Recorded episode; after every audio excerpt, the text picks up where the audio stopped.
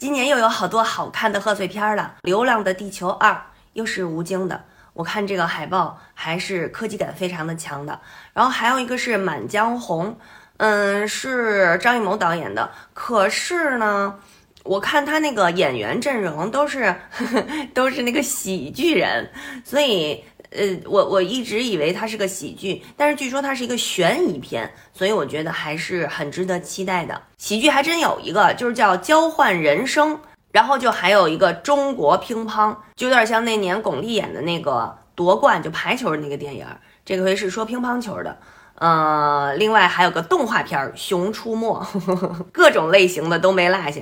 可是我觉得呢，像这个贺岁片，贺岁片它就是这个喜庆。啊，需要特别的喜庆，那这正好是在春节这个档期嘛。以前小时候就记着那个香港电影，老有好多贺岁片儿，就是所有所有所有的明星都出来了，然后各种的反串呀，然后搞笑呀，最后都是大团圆的结局，然后会有一些片花儿，就是呃拍摄花絮啊什么的这种，就是特别特别热闹，特别特别热闹。所以在我的感觉里面，贺岁片就应该是喜剧。说到这个喜剧呢，一开始就是，呃，贺岁片都是冯小刚的那些，什么甲方乙方，地主家也没有余粮啊，什么那个呃不见不散，那个哎那里是说什么？何为你不处？是这里头吗？还有那个吃了吗？没吃，回家吃去吧。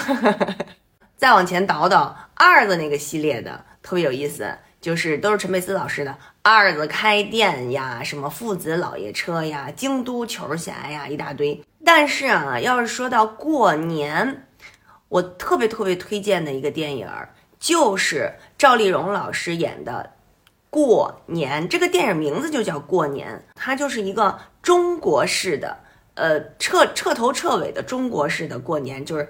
呃，子女都回家去，呃呃，看望老人，然后子女每个人有每个人家里边的一摊的事儿啊，怎么怎么样，就是特别特别接地气。我看影评写的是最有年味儿的国产片，其实我倒真的推荐大家，如果要是今年春节有时间的话，把这片子看看。